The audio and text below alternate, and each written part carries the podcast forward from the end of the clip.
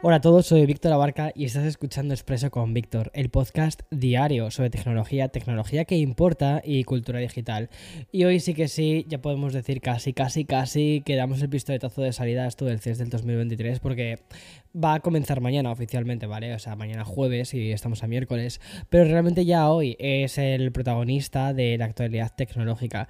Y es que el episodio de hoy va a estar protagonizado por las presentaciones adelantadas de LG y de Samsung. Recuerda que te conté que casi todas quieren adelantarse básicamente para poder pues eh, tener más notoriedad.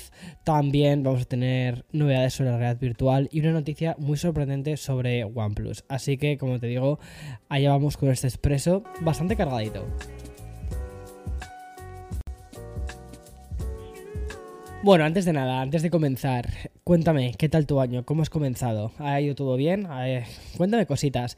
De hecho, esta va a ser la pregunta que quiero que, me respondas en la parte de preguntas. Ya sabes, si estás escuchando este podcast desde Spotify, puedes escribir en el muro de Spotify, eh, o sea, te aparecerá como una pregunta y esta te voy a dejar como texto libre para que me puedas escribir lo que, lo que más te apetezca.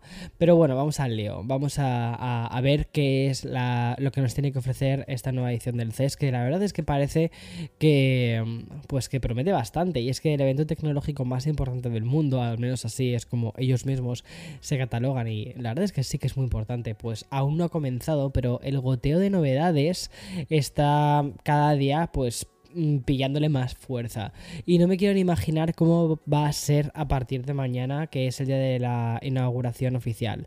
Pero vamos a regresar rápidamente a LG, porque la compañía está calentando el CES del 2023 a base de presentaciones. Y si justo ayer, creo que fue ayer, ¿verdad? Me tocó contarte sobre la nueva línea de televisores OLED, pues ahora toca contarte sobre una de sus grandes divisiones. Porque mm, la compañía ha presentado los nuevos ordenadores portátiles, los GRAM, incluyendo el atención, ¿vale? Porque me gusta mucho cómo lo han catalogado ellos mismos, el modelo más delgado hasta el momento. Es decir, un dispositivo con una profundidad de 10,99 milímetros y que apenas pesa 998 gramos. Aproximadamente, para que te hagas una idea, es como un 9% más liviano que mm, el modelo anterior. Vamos, que es que no pesa ni un kilo, o sea, es flipante. Y este ordenador portátil, vamos a ir rápidamente a sus características, tiene una pantalla OLED, obviamente, ¿vale? Porque ya que están con sus pantallas y todas estas movidas, de 15,6 pulgadas. Por eso me parece que es muy sorprendente el tamaño de pantalla y el poco peso que tiene. Y tiene una resolución 1080. Viene con chips Intel Raptor Lake de, tercera generación. Y además eje también ha presentado otro dispositivo portátil de vidrio con un trackpad iluminado con un LED oculto. es todo muy futurista, la verdad.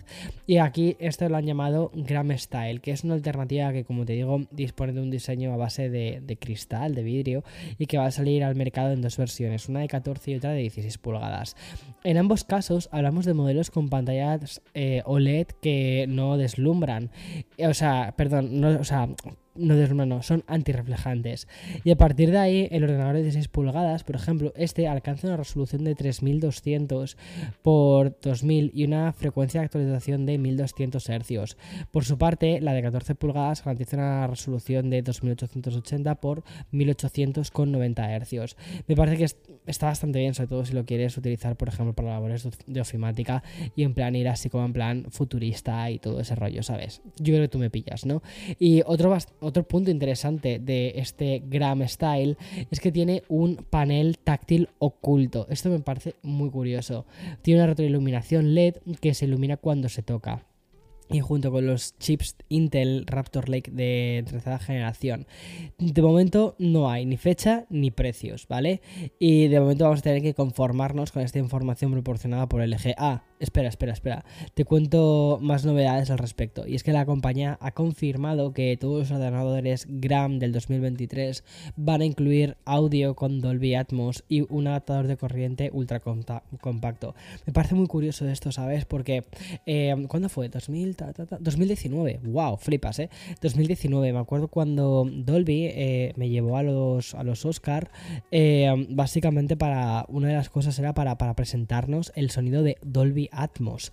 Y me parece muy interesante como de 2019 hasta ahora, eh, Dolby Atmos, que anteriormente, la, o sea, quien realmente lo estaba integrando era em, Apple dentro de sus eh, iPad Pros, sobre todo, se ha terminado extendiendo tantísimo el Dolby Atmos al resto de dispositivos. O sea, se ha popularizado muchísimo y se ha convertido en algo pues muy, muy habitual, sobre todo en la tecnología.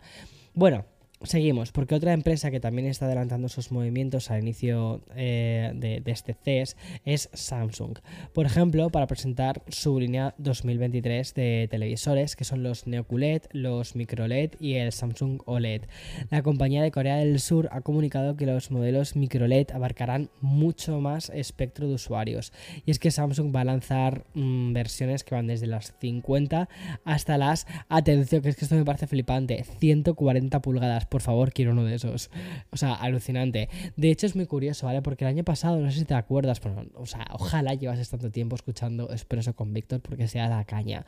Pero el año pasado también LG, o sea, LG, perdona, Samsung, em, justo en el, en el CES presentó los eh, televisores que tenían em, esta integración con los NFTs, ¿no? Como televisores que permitían poder meterte en una tienda, comprar NFTs y tenía bastante sentido, sobre todo en los televisores que se llaman The Frame, ¿no? Que parecen más como si fuese una especie de obra de arte.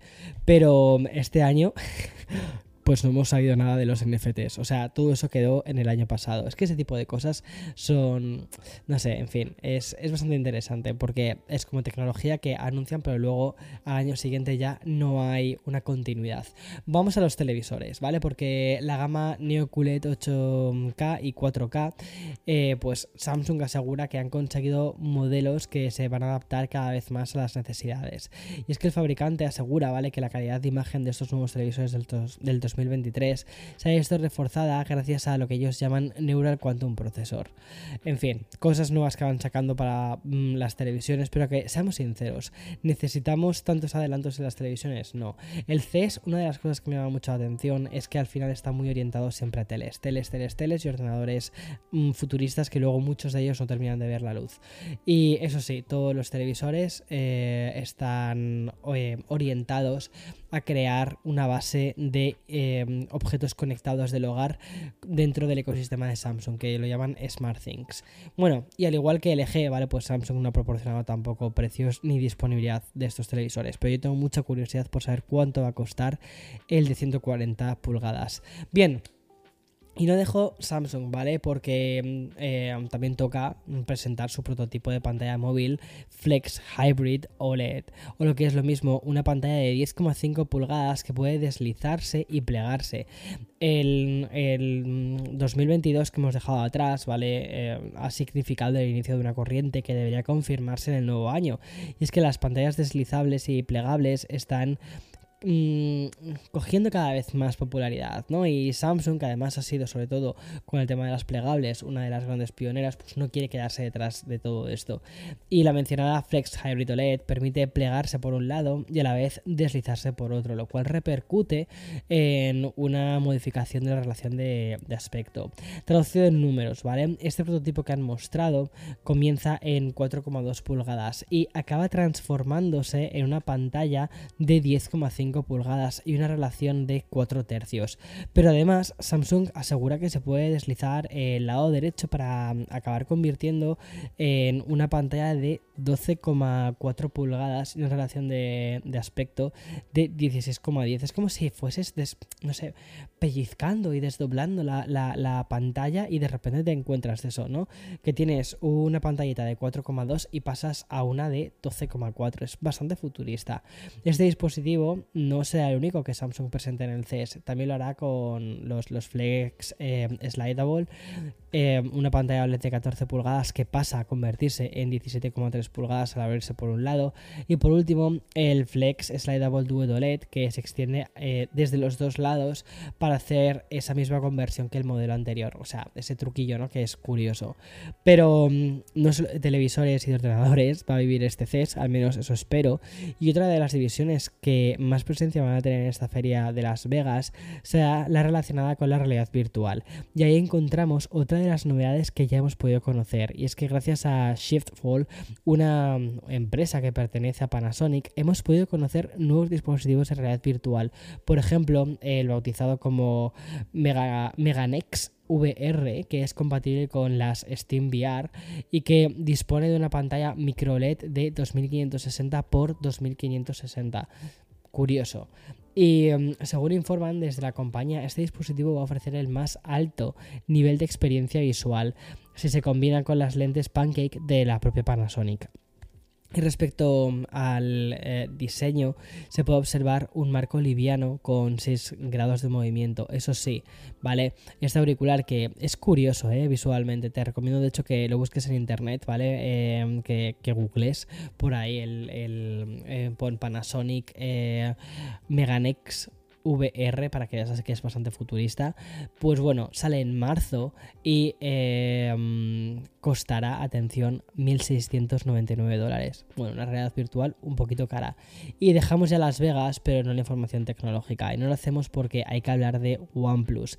Y es que la marca china ha confirmado que sus nuevos productos se adelantarán al lanzamiento mundial un mes antes dentro de su país de origen. Y es que a partir del día 9 de enero, el smartphone OnePlus 11 5G eh, y los auriculares OnePlus Buds Pro 2 para estar disponibles, mientras que como te decía el lanzamiento mundial ocurrirá el 7 de febrero.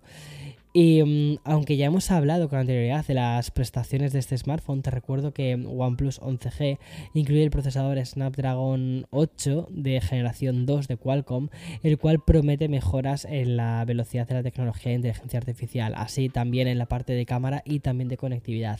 Y respecto a la batería, OnePlus añade carga SuperPOC de Oppo para cargar rápidamente su batería de doble celda de 5000 mAh. El dispositivo se completa con los 16 GB de RAM, un pepinote y una pantalla AMOLED 2K de 6,7 pulgadas con una frecuencia de actualización de 120 Hz. Y en cuanto a las presentaciones fotográficas, la compañía incluye tres sensores de cámara, siendo la principal de 50 megapíxeles. Y recuerda que está firmada por Hasselblad. La verdad es que tengo ganas de probarlo. O sea, el, el OnePlus 10 em, Pro me gustó mucho, además que el diseño me parecía muy guay. Con, bueno, el, módulo de cámaras es un módulo de cámaras bastante grande. Este año el módulo de cámaras es un poquito más pequeño, más redondeado. Pero, o sea, la verdad es que, siendo sincero, me gustaba más el de antes, así como el cuadrado grande. Pero mm, me apetece probarlo, o sea, más allá de cómo queda visualmente, me apetece probarlo, porque sí que hay como una serie de cosas que necesitaba mejorar a nivel cámara y a ver hasta dónde puede llegar el teléfono. Tengo mucha curiosidad. Y bueno, por su parte, los auriculares, los OnePlus eh, Buds eh, Pro 2, pues también saldrán antes en China y disponen de una cosa que ellos llaman Melody Boost Dual Drivers, que mm, utilizando la definición que da OnePlus, dicen que es la tecnología derivada de altavoces premium y que han desarrollado junto con el fabricante de altavoces danés eh, Audio. Y también vienen con un ecualizador predeterminado y tres ecualizadores personalizados. Quizás más adelante me animo a probarlos, tengo también curiosidad. Este año no creo que vaya a probar tantos auriculares como probé el año anterior. El año anterior la verdad es que no sé con cuántos auriculares he terminado en casa, ¿eh? con 10, 11 auriculares, o sea, una locura. ¿eh? Y, mm, y no todos han pasado la, la nota de corte y por eso de hecho no los he llegado a analizar. Que es que esto es una cosa muy curiosa, o sea, probar pruebo una barbaridad de auriculares, pero no, no analizo todos, sobre todo porque al final siempre lo he contado, ¿no? Es decir, hacer los vídeos eh, llevar una producción, llevar un tiempo, llevar un coste. Y solo analizo la tecnología que creo que puede ser más interesante. Pero estos tienen buena pinta, ¿eh? Te soy sincero. Bueno, eh, hasta aquí todas las noticias de hoy 4 de enero, miércoles 4 de enero. Un día muy pre-CES y mañana de lleno al CES. Chao, chao.